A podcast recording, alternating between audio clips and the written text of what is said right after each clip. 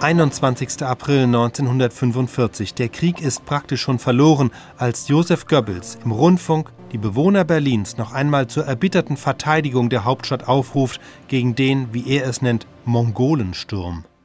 Meine Berliner Volksgenossen und Volksgenossinnen, am vergangenen Sonntag begannen die Bolschewisten ihre Großoffensive an der Oderfront.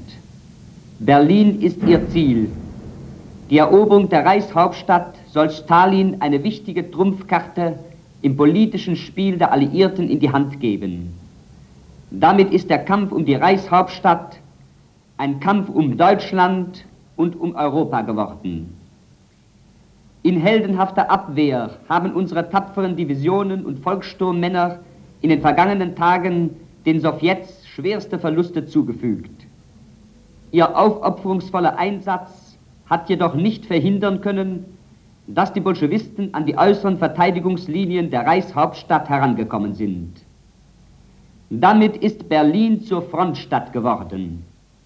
Verteidiger Berlins, auf euch sind die Blicke eurer Frauen, eurer Mütter und eurer Kinder gerichtet. Sie haben euch ihr Leben, ihr Glück, ihre Gesundheit und ihre Zukunft anvertraut. Ihr kennt jetzt eure Aufgabe, und ich weiß, ihr werdet sie vorbildlich erfüllen.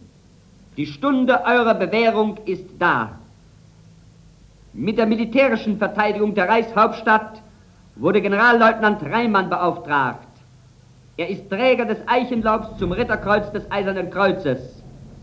Seiner in diesem Kriege oft bewährten Führung können sich alle Soldaten und Volkssturmmänner bedingungslos anvertrauen. Ich bleibe mit meinen Mitarbeitern selbstverständlich in Berlin. Auch meine Frau und meine Kinder sind hier und bleiben hier. Mit allen Mitteln werde ich die Verteidigung der Reichshauptstadt aktivieren. Mein Denken und Handeln gilt eurem Wohl und der Abwehr unseres gemeinsamen Feindes. An den Mauern unserer Stadt wird und muss der Mongolensturm gebrochen werden. Unser Kampf wird das Fanal sein für den entschlossensten Kampf der ganzen Nation.